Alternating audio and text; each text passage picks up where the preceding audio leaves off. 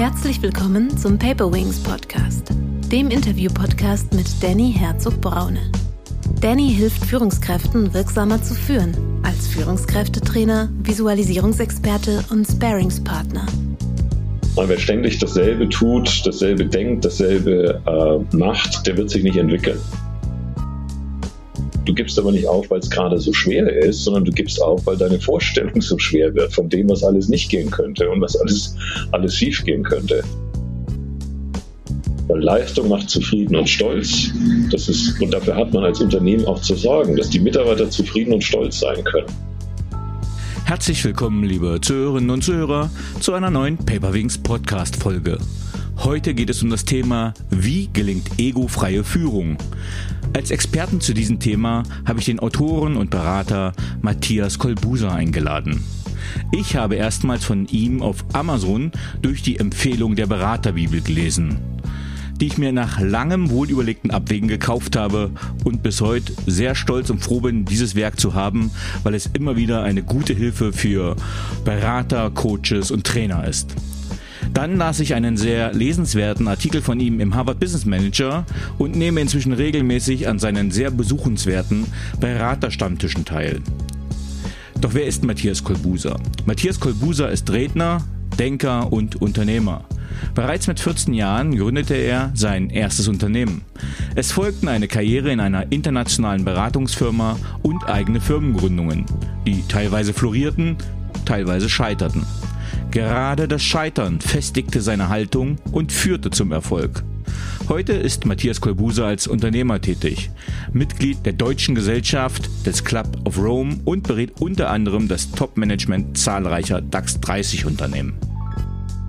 Zu seinen Büchern. Einige seien aufgeführt. 55 Management-Inspirationen. Der Strategie-Scout. Komplexität beherrschen, Szenarien nutzen, Politik machen. Umsetzungsmanagement, wieso aus guten Strategien und Veränderungen häufig nichts wird. Gegen den Schwarm, aus eigener Kraft erfolgreich werden. Konsequenz, Management ohne Kompromisse, führen mit Klarheit und Aufrichtigkeit. Management Beyond Ego, Teams in der neuen Arbeitswelt zu außergewöhnlichen Erfolgen führen. Und last but not least seine Beraterbibel. Zu seinem Buch Management Beyond Ego, Neu führen, anders führen, Sabbatical statt Dienstauto, Homeoffice statt Beförderung. Die Arbeitswelt ändert sich radikal und der Wunsch nach sinnstiftender Arbeit wird immer größer. Gleichzeitig heißt das aber auch, dass ein Umdenken in den Unternehmen stattfinden muss. Ein neues Verständnis von Führung ist gefragt. Raus aus der Ego-Fixierung der Manager hin zu einem dienenden Selbstverständnis im Interesse des Ganzen. Denn das Ego ist es, was Innovation, Geschwindigkeit und somit außergewöhnliche und eigentlich mögliche Wettbewerbsstärke verhindert. Management-Experte Matthias Kolbusa, der hochkarätige Unternehmen wie MAN oder die Telekom berät, fordert eine reifere Kommunikation, mehr Wertschätzung und weniger Hierarchie. Ein Management beyond Ego. Kolbusas Credo, hören Sie auf, Recht haben zu wollen. Ich freue mich sehr, dass er heute hier ist. Herzlich willkommen im Paperwings Podcast, lieber Matthias. Vielen Dank, Danny. Hallo. Matthias, wärst du so frei und dich mit eigenen Worten noch einmal vorzustellen und uns sagen, wie du der Mensch wurdest, der du heute bist?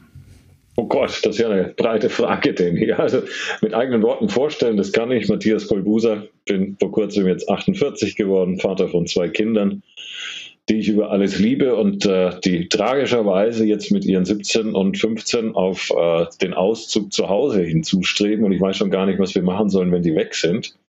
Ähm, ansonsten bin ich ähm, sportbegeistert, äh, mal leistungsmäßig Triathlon gemacht und betreibe auch noch jeden Tag heute Sport. Das äh, ist ein großes Fable, weil da lassen sich auch immer schöne Metaphern oder Analogien ins Management übertragen, gerade aus dem Leistungssportkontext. Und ja, ansonsten, wie du es gerade kurz erwähnt hast, äh, habe ich eine große Freude daran, Organisationen dabei zu helfen, ähm, auf pfiffige Strategien zu kommen, die dann aber vor allem auch umzusetzen, woran es ja meistens ein wenig hapert. Ja, das vielleicht zu meiner Person. Mhm. Also gerade das Thema Leistungstraining, ich weiß nicht, ich habe ich hab viel von dir gelesen, ich habe mir viel von dir angeschaut. Ähm, du warst ja auch bei den Navy SEALs, richtig? Mhm. Ähm, was hat dich bewogen, dahin zu gehen und da mal mitzumachen? Hm. Das Motiv ist ist wahrscheinlich vielschichtig, kann es gar nicht so richtig beantworten. Ich glaube, das ist eine Mischung aus, äh, äh aus, aus Ego-Trip, Grenzerfahrung, ähm, mhm. sich selber ein bisschen was beweisen zu wollen, um dann aber zu lernen, dass im Grunde, so paradox das klingen mag, das eine unglaubliche meditative Selbsterfahrung ist, die halt über die physische Ebene hinaus ähm, dein Charakter mit seinen schönen, aber auch hässlichen Facetten freilegt, lernst dich ein bisschen äh, intensiver darüber kennen und äh, ja, ich glaube, das ist so das Motiv gewesen. Äh, der ursprüngliche Trigger, Trigger war mal, ähm, dass ich vor vielen Jahren mich damit beschäftigt habe, Mensch, was lässt Menschen eigentlich ähm, auch im, im Management zur Verzweiflung bringen und Blödsinn machen, sei es im Projekt oder im Top-Management. Ähm, was für eine Rolle spielt da mentale Stärke?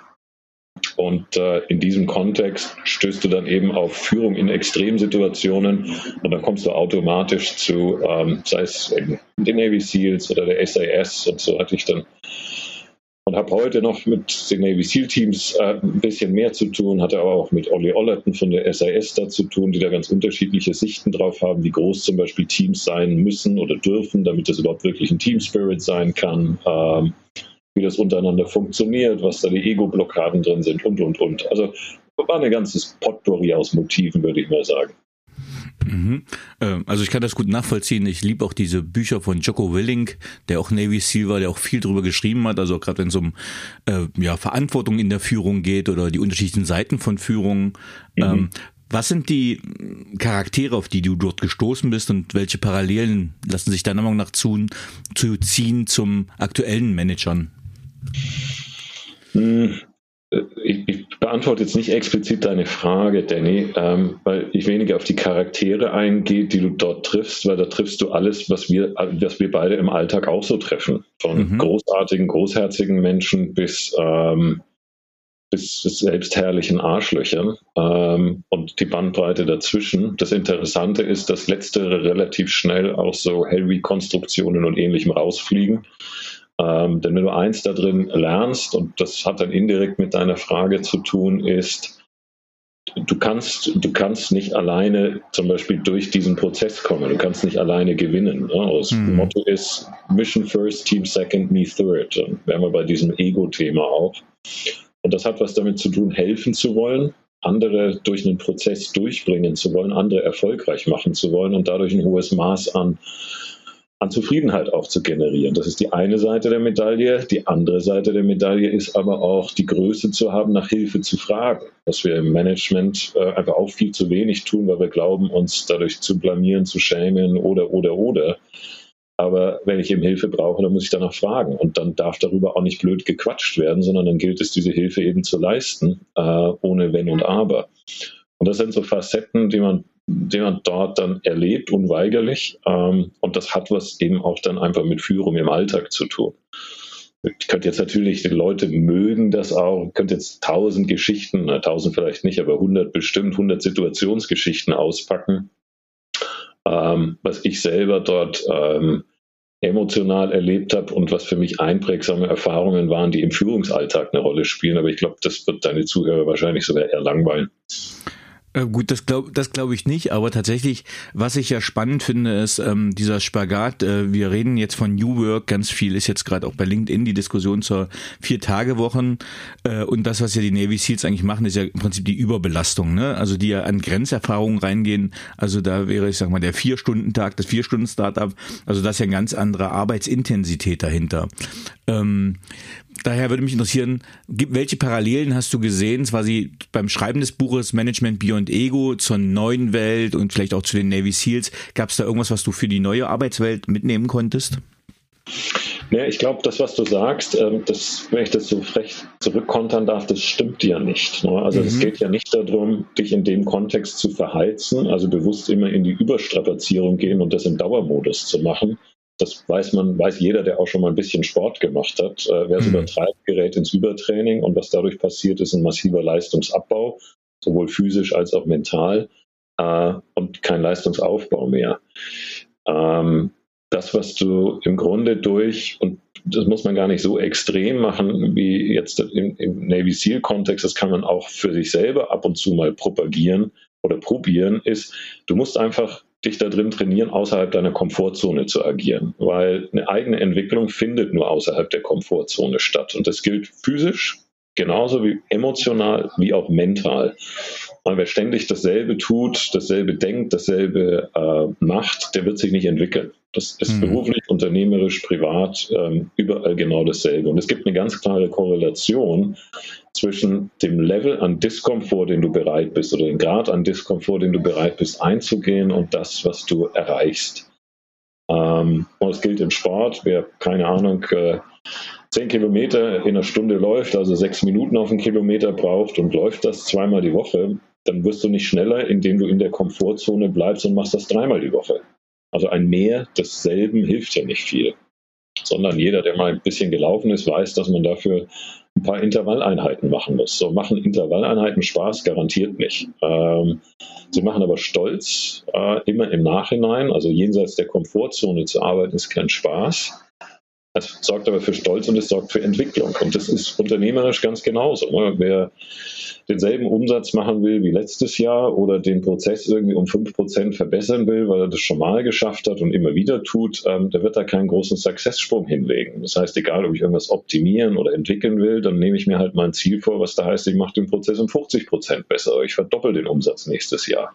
Das zieht einen natürlich aus der Komfortzone raus. Wenn man so Spielchen im Unternehmen macht, dann sorgt es eher immer dafür, dass die Leute mit einer unglaublichen Abwehrhaltung diesem erstmal Gedankenspiel bewegen. Was soll der Quatsch denn? Wie kommt man denn auf so einen Blödsinn? Es geht doch eh nicht. Wieso geht das nicht? Lass mhm. doch mal durchspielen. Und vielleicht gehen nicht 50 Prozent, aber wie, vielleicht kommen wir dazu, dass 25 gehen, statt den angepeilten 5 oder 10. Und das ist ein Prinzip, was du auf der physischen Ebene eben auch im, im Navy SEAL-Kontext einfach lernst. Es, es geht immer wesentlich mehr, als man selber glaubt. Mhm. Und ob jetzt so die 40% Rule tatsächlich Realität ist, im Sinne von, wenn du glaubst, du kannst nicht mehr, dann hast du gerade mal 40% abgehoben von dem, was geht, sei mal dahingestellt. Aber es ist was dran. Du kommst letztlich immer weiter. Das, was uns häufig Stress macht oder daran glauben lässt, dass es nicht mehr weitergeht, ist eigentlich immer nur die Vorstellung von dem, was noch bevorsteht. Uh, unternehmerisch, wenn wir eine Company bauen oder uns im Beratungsgeschäft tun oder, oder, oder. Äh, natürlich gibt es x Phasen und Momente, wo es nicht vorwärts geht. Tausend Rückschläge, Dinge, die schief gehen und, und, und. Ähm, du malst dir im Zweifel aus, was alles noch schief gehen könnte. Ja, und dann gibst du auf. Du gibst aber nicht auf, weil es gerade so schwer ist, sondern du gibst auf, weil deine Vorstellung so schwer wird von dem, was alles nicht gehen könnte und was alles, alles schief gehen könnte. Und das sind, glaube ich, mal so grundsätzliche Mechanismen, die kann man vielleicht in, in diesen Kontext mal setzen. Es geht also nicht darum, sich zu verheizen, sondern das Leben besteht, wenn man es klug führt, eben nicht aus einem Marathon, äh, den man versucht, im Sprinttempo zu laufen, das ist nicht gesund, sondern aus Sprint, Erholung, Reflexion, Sprint. Sprint, Erholung, Reflexion, Training, Sprint. Ähm, und nur mit der Erholung, die mindestens genauso wichtig ist, kriegt man diese Sachen dann auch auf die Kette. Ähm, so, das heißt, da sehe ich eigentlich gar keinen Widerspruch und ich glaube, so ähnlich muss man das auch mit dem Thema New Work, was auch immer das für den Einzelnen genau heißen mag, was ja äh, Ursprung deiner Fragestellung war, einsortieren. Mhm. Ich glaube, es geht darum, dass man, dass man zufrieden und stolz durchs Leben gehen muss. Ne? Äh, stolz ist man üblicherweise nur auf Dinge, die man geschafft hat und wahrscheinlich auch eher so ein bisschen die außergewöhnlichen Dinge ähm, und nicht nur, was man so erledigt hat. Und dann fühlt sich ja auch Erholung ganz anders an. Wer irgendwie zwei, drei anstrengende Tage hatte, die aber nicht nur anstrengend waren, sondern wo auch echt was bei rumgekommen ist, das eine geht mit dem anderen ja nicht immer einher, ähm, der genießt dann vielleicht die darauf folgenden zwei, drei freien Tage viel mehr, als wenn du fünf, sechs Tage am Stück frei hast. Das gleiche hast du ja auch im Urlaub. Ne? Kein Mensch erinnert sich an den Urlaub, wo er zwei Wochen lang am Strand saß und sich jeden Tag in den, äh, in den Liegestuhl gesetzt hat und sich ein Getränk nach dem anderen gegeben hat. Das hast du nach, nach Monaten schon vergessen. Frage ich mhm. dich ein Jahr später, wie der Urlaub letztes Mal eigentlich war, dann musst du wahrscheinlich überlegen. Hast du aber einen Urlaub gemacht, wo du wenn man es mag, irgendwie einen Berg bestiegen hast, was einfach auch anstrengend ist, wo aber mhm. im Grunde das Runterblicken von diesem Berg, wow, was für eine Aussicht, was für eine Strecke habe ich gemacht, ähm, diese Anstrengung einfach auch belohnt wurde. Da wirst du dich ewig dran erinnern. Also Gerhard Hüther hat ja mal gesagt, der äh, allseits bekannte Neurologe, ähm, Erinnerung sind nichts anderes oder Erfahrungen sind nichts anderes als emotional behaftete Erinnerungen. So, mhm. und äh, wer sozusagen einfach so in den Tag reinlebt, äh, der wird keine richtigen Erfahrungen mehr sammeln. Und äh, daher glaube ich, ist so das New Work ähm, vielleicht so die Sehnsucht, die Dinge ein bisschen in Balance zu bringen, was auch immer das für den Einzelnen heißen mag. Ähm, und dafür Strukturen zu schaffen. Unternehmerisch steckt für mich da drin, Orte zu schaffen, an denen gerne geleistet wird. Weil Leistung macht zufrieden und stolz. Das ist, und dafür hat man als Unternehmen auch zu sorgen, dass die Mitarbeiter zufrieden und stolz sein können. So, dafür muss ich eben auch Wertschätzung liefern, ich muss Möglichkeiten liefern und, und, und. Kostet alles Führungsenergie. Ähm, und es geht eben nicht darum, irgendwie den Cozy-Kurs äh, einzuschlagen und das jedem so bequem wie möglich zu machen. Ähm, da habe ich manchmal so das Gefühl, da dreht sich so diese New Work-Diskussion drum, von wegen Burnout und Co., ähm, was ich keinem, keinem wünsche. Ja, also von daher, ich glaube, äh, das lässt sich gut miteinander verheiraten, solange man eben einfach Menschen und sich selber vor allem verheizt, nicht verheizt, äh, ist New Work einfach sehr intelligente Arbeit, die besteht aus Sprint, Erholung, Sprint, Erholung und zwischendrin ein bisschen Training. Mhm.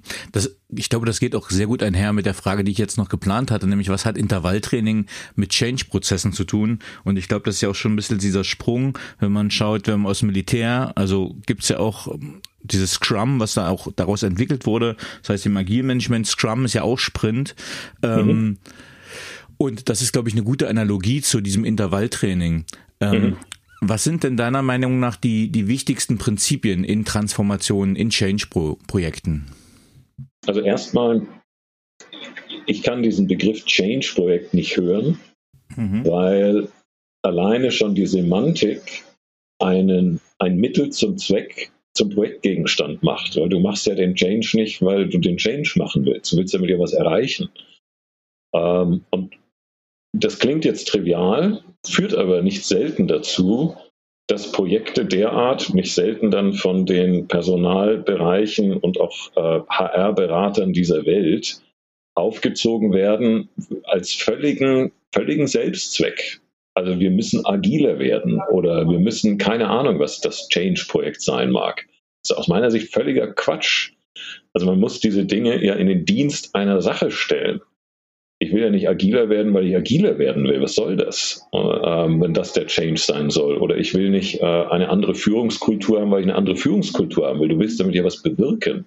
Mhm. Und das muss ich ins Zentrum rücken. Das heißt, die Führungskultur will ich vielleicht deshalb haben, weil ich mich in Zeiten zunehmender Arbeitskräftemangel äh, vor Bewerbung nicht mehr retten können möchte. Äh, ich möchte vielleicht agiler werden, weil ich meine Time to Market verkürzen will oder, oder, oder meine Projektdurchlaufzeiten verkürzen will. Und daher muss ich sozusagen eine Veränderung, was muss eigentlich anders werden, damit beispielsweise die Time to Market sich verkürzt. Und vielleicht komme ich darauf, dass uns da eine Agilität helfen kann. Aber zu bewerten, ich werde agiler, hat ja jetzt erstmal überhaupt keinen Wert. So, und äh, daher glaube ich, ist sowieso eins der, der größten Mankos oder Manken, was auch immer der Plural von Manko sein mag, im, im Management oder auch gerade in diesem Change Management, dass äh, man sich nicht bewusst wird darüber, wozu will ich mich eigentlich verändern.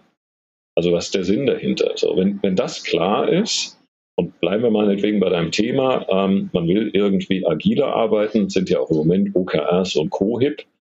Ähm, dann muss ich das in den Kontext von einem relevanten Projekt stellen. Das heißt, dass ich meine Digitalisierung eben nicht mehr mit klassischem Projektmanagement umsetzen will, sondern agiler oder dass ich meine Transformation von, keine Ahnung, um ein aktuelles Beispiel aus meiner Projektlandschaft rauszugreifen, vom TV-Sender in einen Digitalkonzern meistern will.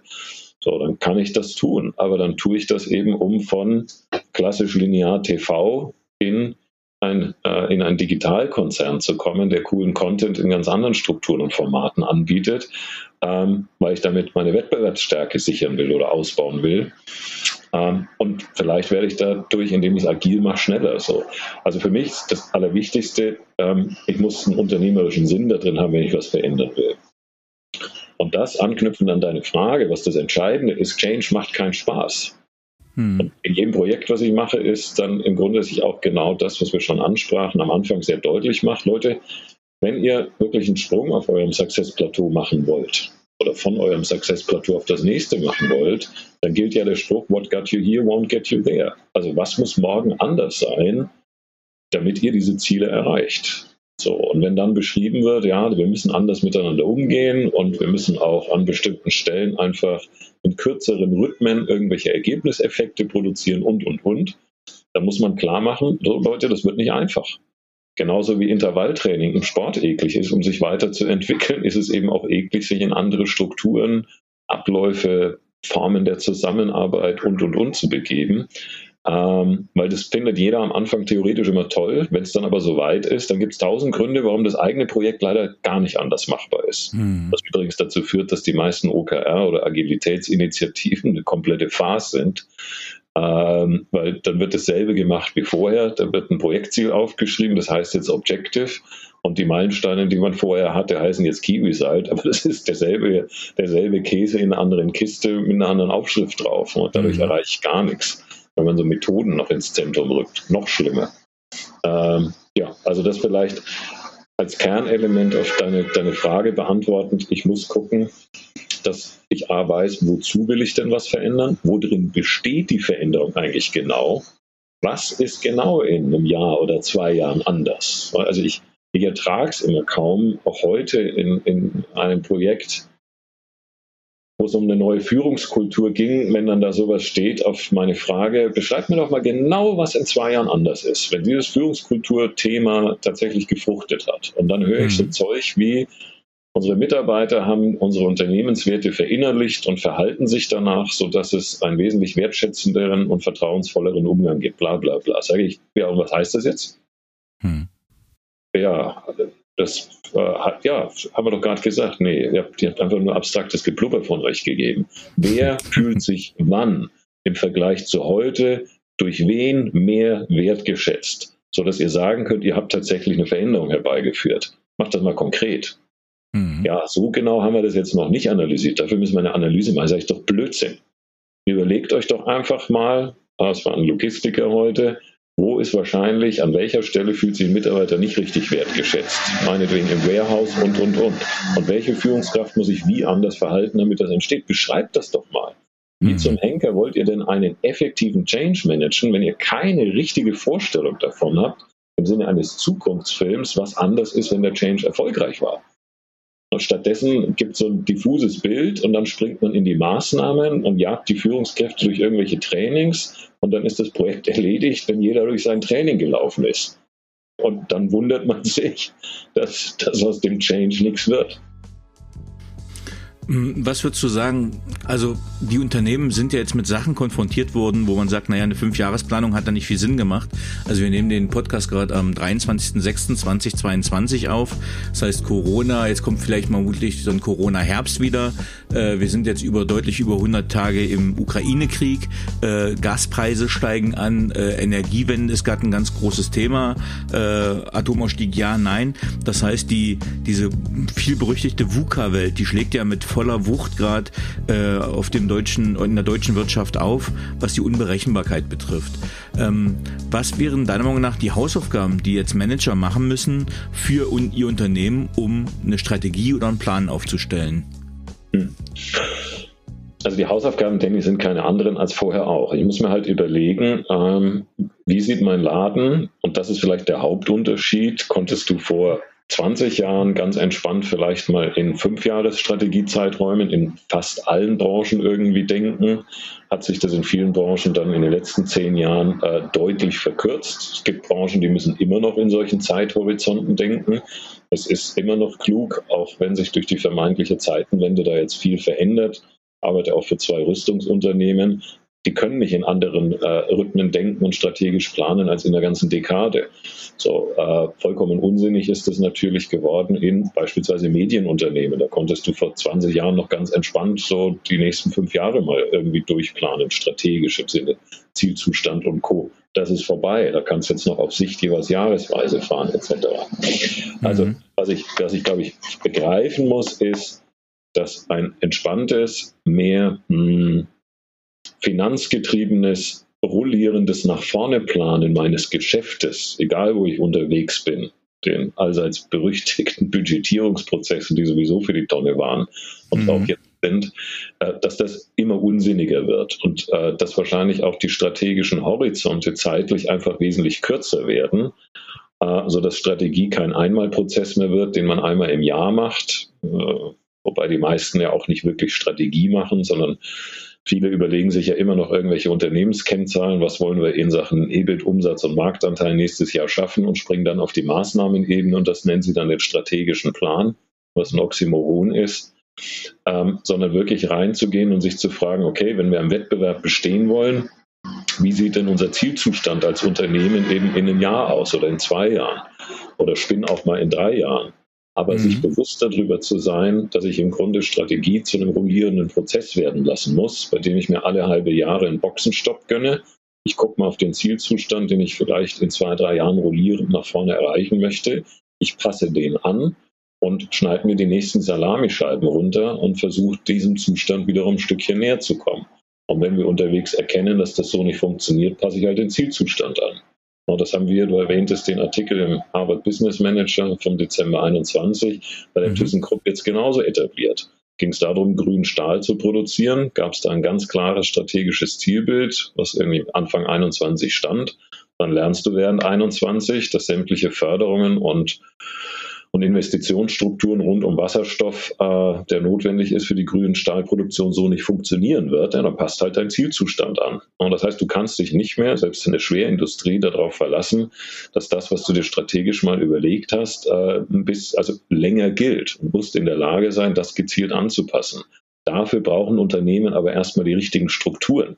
Denn die Strukturen in den meisten Unternehmen bestehen aus Zielen, KPI-getriebenen Zielen und Maßnahmen.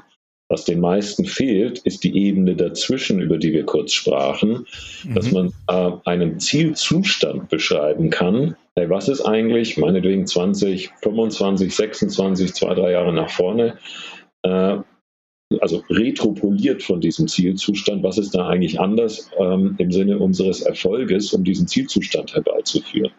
Das ist etwas, was viele gerne verwechseln. Strategie ist das Denken in Zielzuständen und nicht in Maßnahmen. Ähm, wenn du jetzt sagst, man möchte solche Zielbilder entwickeln und äh, dass äh, der Strategieprozess rollierend ist, mhm. ähm, wer muss in diesen Strategieprozess eingebunden werden und welche Fähigkeiten, Kenntnisse, Fertigkeiten muss man haben, um erfolgreich äh, so einen rollierenden Strategieprozess aufzustellen? Mhm. Das, die Frage mit der Einbindung lässt sich nicht eindeutig beantworten. Mhm will dir ein Beispiel geben, was extrem ist, weil du kannst natürlich sagen, ich mache den Strategieprozess lediglich mit ähm, meinen vier Geschäftsführerkollegen oder vielleicht binde ich dann noch aus der Bereichsleiterebene irgendwen ein. Mhm. Du kannst es aber komplett anders fahren. Wir haben zum Beispiel mit dem TÜV im Strategieprozess jetzt dieses Jahr ähm, das bewusst so gemacht, dass in die strategischen Zielbildentwicklungen weder der Vorstand noch die erste Führungsebene eingebunden war, weil die reif reflektiert gesagt haben, wenn wir alten Dinosaurier, von denen hier keiner mehr in zehn Jahren arbeiten wird, darüber nachdenken, wie der TÜV 2028 aussieht, um höchst äh, arbeitnehmerattraktiv zu sein, äh, dann wird da garantiert nichts Cooles als Zielzustand bei rauskommen. Als Beispiel. Ne? Das heißt, man muss sich im Grunde, das war beim TÜV ein zentrales Handlungsfeld, äh, hatten dann noch weitere wie Vertrieb, 2030 nannten sie eins, das andere war dann Digitalisierung, oh Wunder. Du hast ja immer wieder äh, so dieselben drei, vier, fünf, sechs zentralen strategischen Handlungsfelder. Digitalisierung taucht garantiert bei jedem auf, auch Sustainability, auch New Work oder People und Culture, wie auch immer man dieses Handlungsfeld dann nennen mag. So, und jetzt musst du dir ja strategischen Zielzustand überlegen, den du erreichen willst, ähm, um dann wirklich auf Exzellenzniveau zu sein. Und du musst dir überlegen, wir nennen das dann Umsetzungskonzeption. Also wer muss eigentlich in den Think Tank für das jeweilige Handlungsfeld, damit ich da wirklich den, den, den klügsten strategischen Zielzustand finde, mit dem man das erreichen kann. Also um das nochmal vielleicht kurz zu, zu beispielen, was ich damit überhaupt meine, weil für viele ist dieser Unterschied gar nicht klar. Was ist Ziel, was ist Zielzustand? Meine Lieblingsmetapher ist über die Jahre geworden, dass ich gesagt habe, naja, stellt euch doch mal eine Family vor, die in Berlin wohnt, in Berlin-Wilmersdorf, in ihrer Eigentumswohnung. Er ist Verkäufer im Autohaus, sie Lehrerin Sekundarstufe 2, haben zwei Kinder, 12, 14 Jahre alt, geht so. ähm, das Verhältnis in der Family. So, und jetzt nimmt sich die Family drei Ziele vor. Ziele sind dann meinetwegen, ich will finanziell unabhängiger werden, ich will von der Welt noch viel mehr sehen und lernen und drittens, ich will ein vertrauensvolles Miteinander in der Family. Das sind jetzt mhm. erstmal drei Ziele. Aus diesen Zielen springen wir Menschen am liebsten auch im Management in die Aktivitäten. Wer muss was tun, um die Ziele zu erreichen? Aber das ist schwaches Umsetzungsmanagement und ist eben nicht strategisches Umsetzungsmanagement, sondern das ist operativer Opportunismus, mhm. ist aber Alltag. Ja, das heißt, wenn er sich jetzt halt überlegt, Mensch, ich könnte mich selbstständig machen, sie sagt mir, okay, komm, ich äh, werde bei mir in der Schule einfach noch ein bisschen mehr Gas geben, damit ich ein bisschen mehr verdiene und lass uns mal den nächsten Urlaub da und dahin planen. Dann macht man sich einen Plan und das nennt man dann strategischen Plan. Das hat aber mit Strategie nichts zu tun. Das ist von Ziele in Aktivitäten springen und irgendwie auf die Perlenschnur diese Aktivitäten rein und wegarbeiten. Strategie passiert dazwischen, indem man sich fragt, hey, wie sieht denn der Zielzustand meinetwegen in vier Jahren aus oder drei Jahren, ähm, mit dem wir diese drei Ziele erreicht haben als Familie?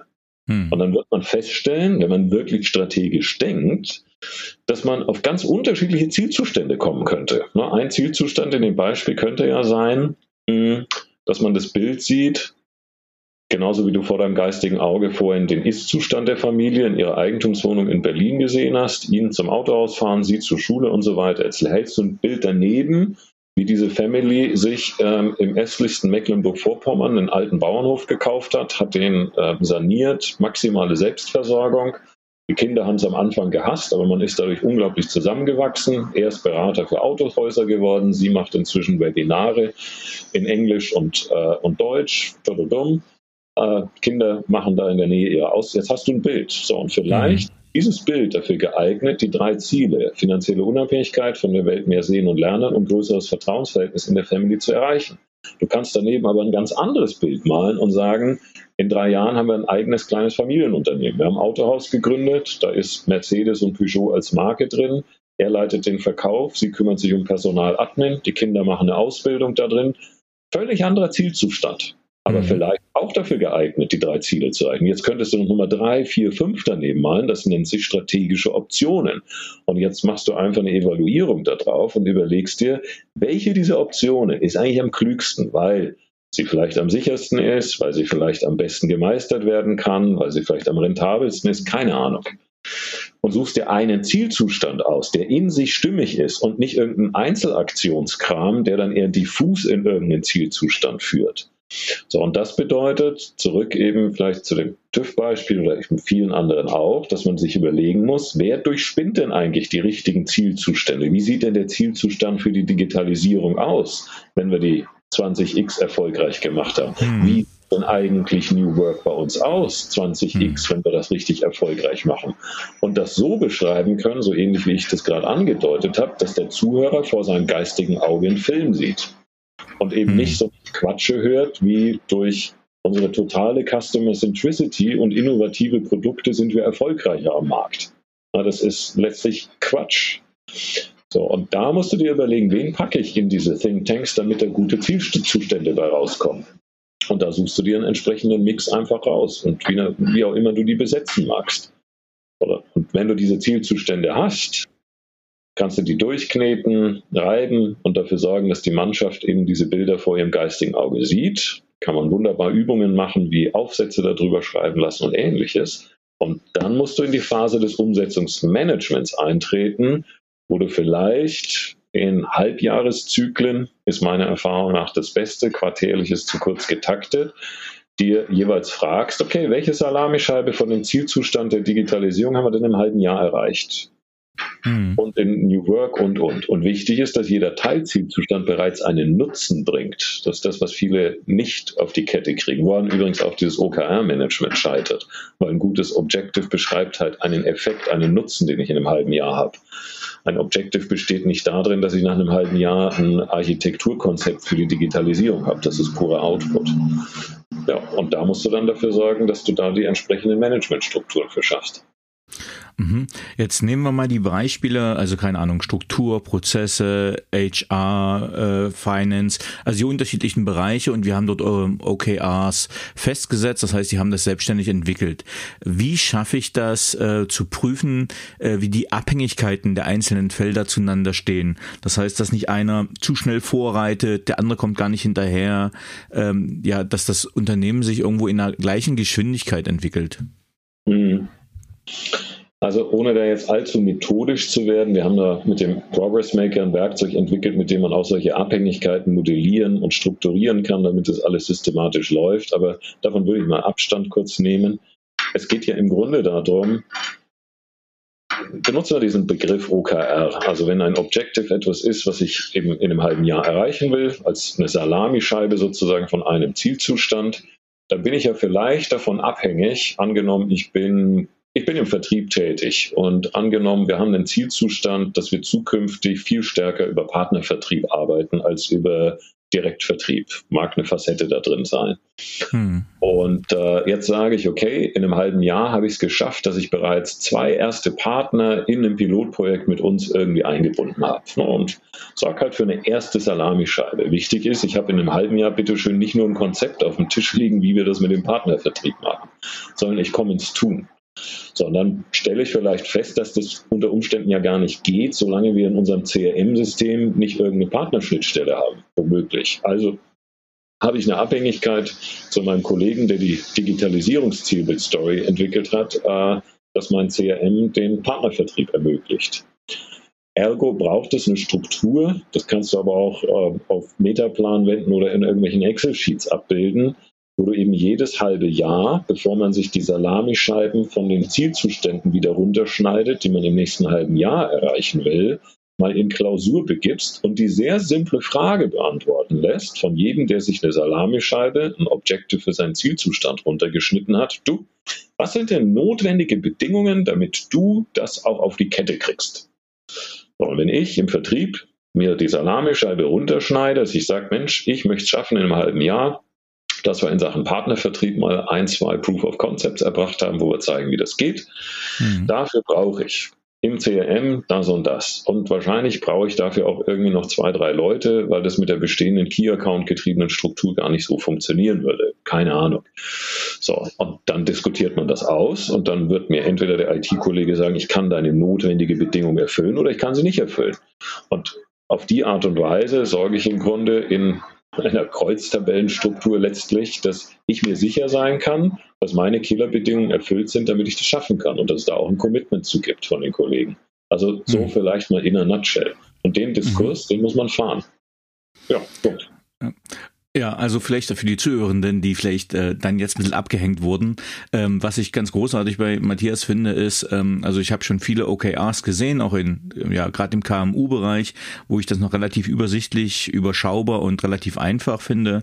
Aber als du es mal in einem Unternehmerstammtisch, Beraterstammtisch vorgestellt hast, äh, wie man das wirklich, dieses Tool wirklich auf große Konzerne übertragen kann, konsistent darstellen kann, äh, visualisiert, bildlich für alle abrufbar und das finde ich halt auch ganz spannend. Also auch transparent machst und dann auch die Manager in die Pflicht nimmst, denn das finde ich halt, oder das war halt meine Erfahrung, ähm, dass der, dass das Top-Management dann nicht mit Vorbild führt, sondern sagt, naja, macht mal, ich schaue mir das an und kontrolliere das, äh, mhm. aber an eigenen Zielen nicht gewachsen ist. Mhm. Wie ist so deine Erfahrung in der Praxis mit OKRs?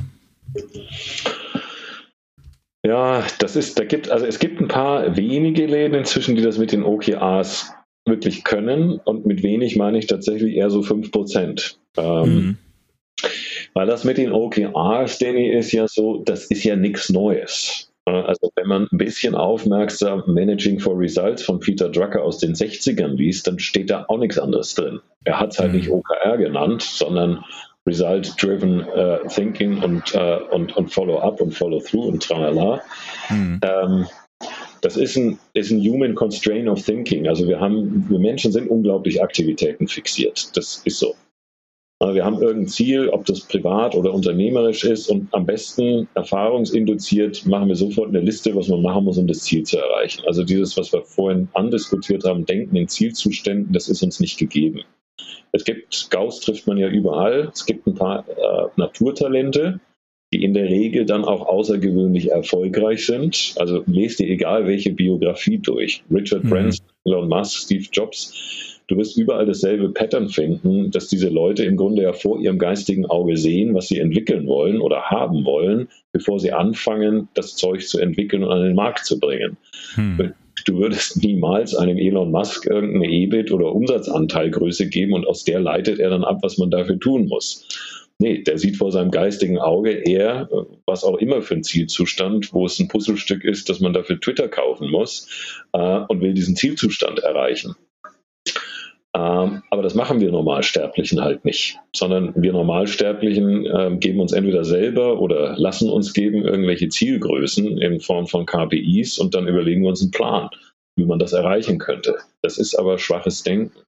So, und OKRs wollen ja im Grunde genau das nicht. Das heißt, äh, ich will ja eben genau nicht diesen Sprung von irgendeinem Ziel sofort machen in die Aktivität. Deshalb ähm, ist das Wie in einem guten Objective taucht da ja nicht auf, sondern du beschreibst das Was ist anders in einem Quartal oder einem halben Jahr mit welchem Nutzen.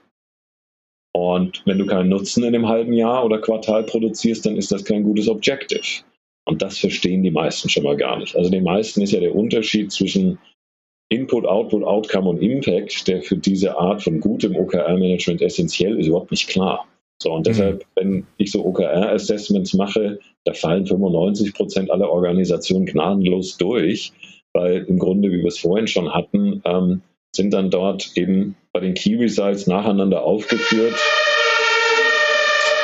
Sorry, bei mir war es gerade ein bisschen lauter ist dann nacheinander aufgeführt. Wir machen erst eine Marktanalyse. Nach der Marktanalyse machen wir ein Bearbeitungskonzept. Dann fangen wir an, den Markt zu. Und das ist ganz klassisches Projektmanagement. Das heißt, das hat mit Key Results nichts zu tun.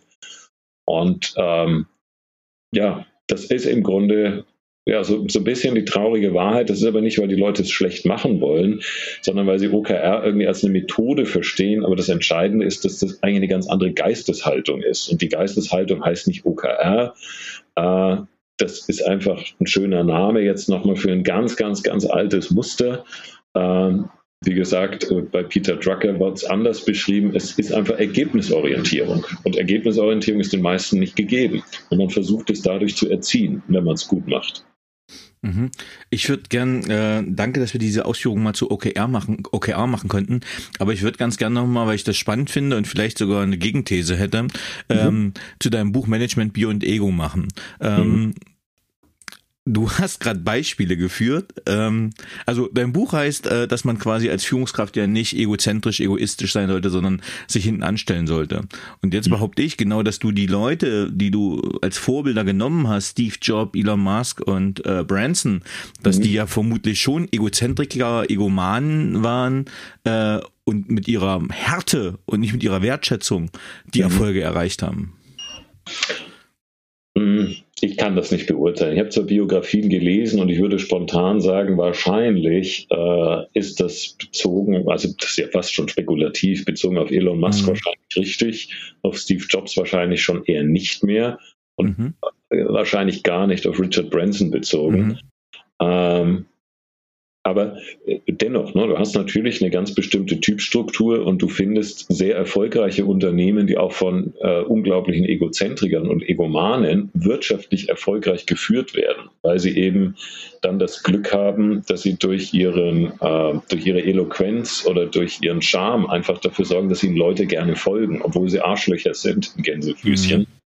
Ähm, ich glaube nur für unseren Alltag, wenn man jetzt mal von, den, von diesen Ausnahmephänomenen ein Stück weit absieht, ähm, mhm. möchtest du ja oder sind wir einfach gefordert, auch in diesem Battle for Talents Orte zu schaffen, an die Leute gerne kommen. Selber ein Mensch zu sein, für die, für die Leute auch und mit denen Leute auch gerne arbeiten. Und ähm, da stehen solche Phänomene dem halt entgegen. Ähm, ja, so, ne? Das heißt, für mich ist es, ähm, kann, es, kann es sogar echt ein Widerspruch sein, ähm, schließt sich aber im Zweifel nicht aus, wenn man ja das Gesagte in, in, Berücksichtigung nimmt, dass es eben so Menschen gibt, denen man dann einfach folgt, weil sie ja eine bestimmte Aura ausstrahlen, wie auch immer man das nennen will. Aber ich glaube, so für uns im Unternehmeralltag wenn du da so gestrickt und gewickelt bist, dann, dann wird, wird die, laufen dir die Leute weg. Ja, also sehe ich, seh ich ganz genau so, aber äh, mir schienen die Beispiele zu dem, zu dem Buch ja, gerade ein bisschen. Äh, ähm, okay, ich würde den Hauptteil beenden ähm, und hätte noch ein paar persönliche Fragen an dich. Ja, gerne. Ähm, was braucht deiner Meinung nach Führung heute wirklich? Reife. Ähm, und Reife im Sinne von, es hat dann mit diesem Beyond Ego zu tun. Also, wieso bin ich eigentlich hier? Was will ich für einen Beitrag leisten? Und was ist auch mein Menschenbild dabei? Ähm, mhm. Ja, und das vielleicht, aber ohne mein, mein, mein Selbstverständnis anderen hier jetzt oktroyieren zu wollen, ähm, mehr Menschen zu nützen als zu schaden, könnte so etwas sein und ähm, dann eben aber auch sich selber ja nicht so wichtig nehmen. Äh, also im Grunde dafür sorgen, dass andere einfach Freude haben an dem, was sie tun. Und ich glaube, diesen Auftrag, den muss man ernster nehmen. Und das hat was zu tun mit so Dingen, die wir angesprochen haben, sich Zeit nehmen, diese Zielbilder durchzudiskutieren, sich dann in den Meetings auch, auch Zeit nehmen, a, natürlich Leistung auch zu fordern und zu fördern und auch konsequent zu sein, aber auf der anderen Seite dafür auch zu sorgen, dass das Spaß macht.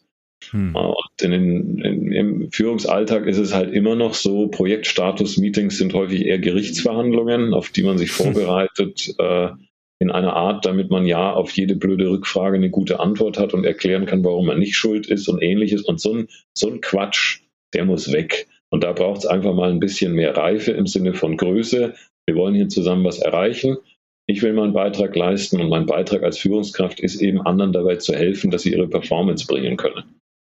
Und das ist nicht Kuschelkurs gemeint, das hat was mit Fordern zu tun, aber das hat eben auch nichts zu tun mit, äh, mit Push-Management, Controlling und Abstraferei, sondern ich muss eher dafür sorgen, dass man aus diesem Push-Modus in den Pull-Modus kommt, dass Leute gerne sich einbringen und gerne leisten.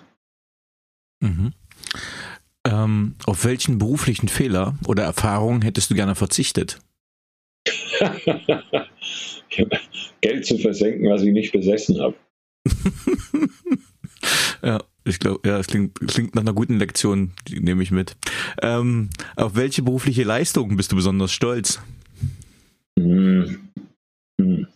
Also ich glaube, richtig stolz bin ich darauf und das ist aber fast eher eine Portion von Dankbarkeit, dass ich das machen darf, was ich mache, weil mir das unglaublich viel Spaß macht.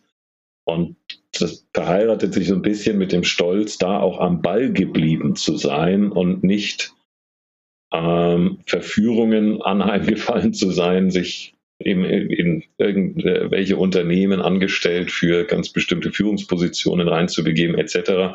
Darauf bin ich stolz, weil das für mich eigentlich ein sehr angenehmes Leben ist, weil mein Leben fühlt sich nicht wie Arbeit an. Ja, kann ich nachvollziehen. Hab zwar nicht annähernd das Level, aber äh, das kann ich gut nachvollziehen. Ähm, welche Fähigkeit bzw. Fertigkeit möchtest du gerne haben, die du noch nicht hast? Hm. Also ich glaube, dass ich nicht die beste Führungskraft bin und das merken, merke ich selber gerade beim Aufbau der, der, der Progress Maker GmbH, die von Woche zu Woche mit neuen Mitarbeitern äh, wahnsinnig vor sich hin wächst. Ähm, und ich werde mir auch bald jemanden suchen, der das besser kann als ich. Ähm, weil ich eben einfach dem, dem, dem Fluch an, anhänge, für mich selber sehr klar zu wissen, was hier als nächstes passieren muss und auch möglichst schnell und da dann auch nicht sonderlich klug führe, Leute hier manchmal äh, auch frustriere mit, wieso haben wir das noch nicht, wo ist das denn, wieso klappt das nicht, etc. Äh, da habe ich nur ein großes Lernfeld. Das ist übrigens äh, eines meiner elementaren Key Learnings aus deinem Buch, was ich immer wieder gerne zur Hand nehme, die, die äh, Beraterbibel, ähm, mhm. in dem du nämlich beschreibst, ähm, wenn du ein Beratungsunternehmen aufbaust, ne, welche Stufen hast du, keine Ahnung, wenn du alleine bist, dann bist du alleine und berätst und trainierst und coacht. Wenn du fünf hast, dann machst du es halt noch zum Teil, fängst aber schon an, Leute zu führen und irgendwann ist das Ding halt, keine Ahnung, 20, 25 Leute, dann machst du das halt überhaupt nicht mehr, sondern längst ein Unternehmen. Und das ist immer wieder, wo ich überlege, okay, warum mache ich eigentlich das, was ich mache und was will ich eigentlich machen. Äh, mhm. Äh, von daher ist das schon ein bisschen ironisch für mich, äh, dass ich da so ein Key Learning aus deinem Buch mit rausgenommen habe und du das quasi so ein bisschen gerade selber gespiegelt hast, dass du mhm. da reingelaufen bist. Ja, absolut. Also es war aber auch bewusst. Ich weiß noch genau, wie ich mit meinem Geschäftsführungspartner Florian, den wir den Progress Maker zusammen bauen, jetzt seit, seit knapp drei Jahren. Und er hat da ähnlich wenig Lust drauf und auch nicht Lust, sondern auch Unvermögen. Äh, ist aber technisch einfach sehr, sehr, sehr brillant, wobei ich glaube, der führt besser als ich. Äh, und wir beide gesagt haben, okay, wir bauen das, wir wissen um dieses Defizit ähm, und von daher müssen wir uns sehr schnell irgendeinen angestellten CEO suchen, der das besser kann. Mhm. Ähm, welche drei Bücher haben dich am meisten geprägt bzw. dein Leben beeinflusst? Mhm. Viktor Frankl äh, gehört da dazu. So zehn Jahr zum Leben sagen? Oder welches? Ja, genau. Mhm. Ja, mhm. genau. Äh, dann Marc Aurel, Selbstreflexionen und mhm. äh, ja, in Summe Churchills Bücher. Da gibt es eine ganze Reihe, da würde ich jetzt aber keins explizit rausgreifen. Ja, tatsächlich eines, wie ich finde, auch der faszinierendsten äh, Biografien überhaupt, äh, vom Offizier zum Politiker, Kriegsminister. Ja, ja und auch Wechsel zwischen Parteien dreimal ähm, äh, aus Überzeugung heraus, was viele dann eben ihm als Illoyalität und so weiter. Also ja, sehr spannend. Wer waren die drei Menschen, die den größten Einfluss auf deine berufliche Entwicklung hatten?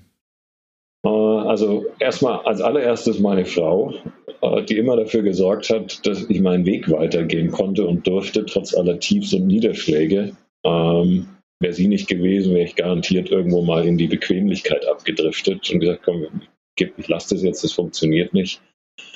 Ähm, mein allererster Chef ähm, hat mir mit dem mit einem Spruch, und er hat diverse davon auf der Kante gehabt, äh, als ich mal sagte, als er fragte, und Matthias, wie läuft so? Und ich sagte, ja, ich weiß auch nicht so recht, also bin sehr gestresst gerade. Und er sagte zu mir, du, Stress ist ein Zeichen von Inkompetenz. Und ich dachte, was für ein Arschloch. ähm, Jahre später habe ich dann begriffen, dass er natürlich recht hat, weil entweder navigierst du dich in die Situation selber rein, dass du meinst, mehr leisten zu müssen, als du gerade leisten kannst, was so per Definition im Stress erzeugt oder Stress ist. Oder du machst es halt einfach ungeschickt in dem Moment. Also der hat das garantiert auch stark mitgeprägt. Und äh, ja, dann gibt es diverse Personen, ähm, von denen ich einfach viel charakterlich auch gelernt habe. Äh, das Burkhard Schwenker war, aber ich könnte jetzt noch einige mehr aufzählen, aber vielleicht belassen wir es dabei. Mhm. Wenn du den jugendlichen Matthias treffen würdest, was würdest du ihm raten? Ja, tanz, tanz weniger nach dem, was andere von dir wollen, sondern versuch doch einfach mal rauszufinden, was du selber willst. Mhm. Was möchtest du am Ende deines Lebens von dir sagen können, erreicht zu haben? Hm, für mich wäre es einfach schön, ähm, und bin auch sehr dankbar dafür, dass das sukzessive klappt, dass ähm, das Leben im Moment stattfindet. Nicht gestern, über was ich mich vielleicht ärgern will oder dem ich nachhänge und auch nicht morgen, was vielleicht kommen könnte, positiv oder negativ, dass man das wirklich hinter sich lässt. Und äh, mein Zeitmanagement ist exzellent. Das habe ich mir für dich ganz fest vorgenommen, denn wir kommen zur letzten Frage. Äh, hast du ein Lebensmotto und wenn ja, wie lautet es? Also meine Tochter würde sagen, ähm, also die würde sagen, ich habe ein paar mehr. Sie war letztens äh, joggen und sie hasst joggen, ähm, macht gerne an, ein bisschen anderen Sport und war wohl mit meinem Sohn zusammenlaufen und äh, hat dann zu meinem Sohn unterwegs, das war vorletztes Wochenende gesagt, boah, Vater würde jetzt sagen, suffer properly ähm, oder eben äh, thrive in adversity. Also es ist im Grunde egal wie du es ausdrücken willst, ähm, das Motto ist, ja, vielleicht ist, ist Thriving in Adversity, also äh, das Genießen der Widrigkeiten, das, das richtige Lebensmotto, weil im Grunde ist alles großartig, selbst wenn es total beschissen läuft, ist doch herrlich. ja. Übrigens etwas, was ich von den Navy Seals gelernt habe, da, da, da war das sehr, sehr stark geprägt und das hat sich auf, äh, auf das alltägliche Leben übertragen. Lieber Matthias, vielen, vielen Dank für dieses kluge, klare und konsequente Gespräch. Vielen Dank, dass du Gast im Paperwings Podcast warst. Sehr gerne, Danny. Bis bald. Tschüss. Ciao.